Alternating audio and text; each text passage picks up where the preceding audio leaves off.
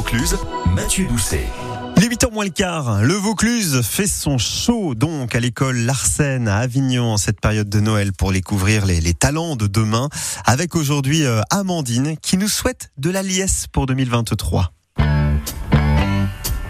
Alors, Amandine Flé, je viens de Malmort et j'ai 43 ans. Et mon rôle ici, je suis professeur de théâtre.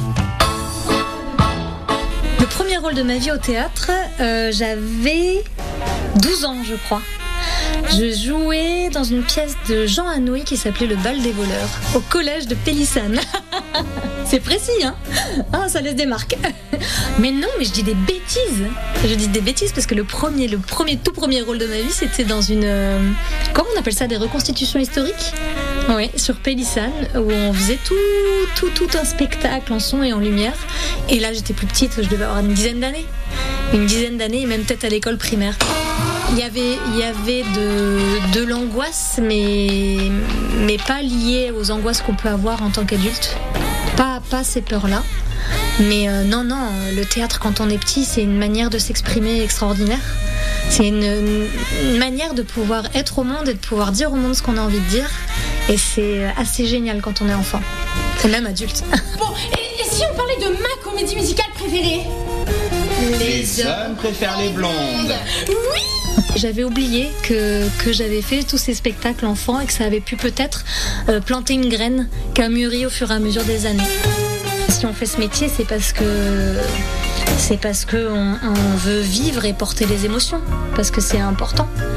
Et, euh, et exulter, c'est autant sur scène, voire même plus sur scène que dans le public.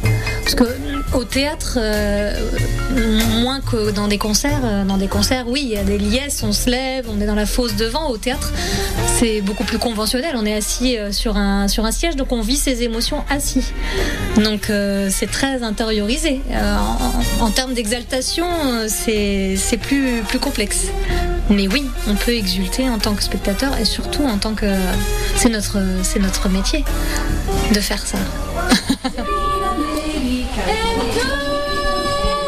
Pour 2023, hmm, de la sérénité et de la liesse et de l'espoir, beaucoup d'espoir. Alors France Bleu, j'ai passé un très agréable moment euh, en votre compagnie. Mais, mais le devoir m'appelle, on doit aller répéter. Donc euh, à bientôt, des gros bisous. Amandine, professeure donc à l'école euh, professionnelle des arts de la Seine, l'école euh, Larsen à Avignon, et des strass pendant toutes ces vacances de Noël, grâce à Marie Vernet qui est allée à la rencontre euh, de tout ce beau monde. Vous allez sur francebleu.fr pour découvrir les coulisses de cette école.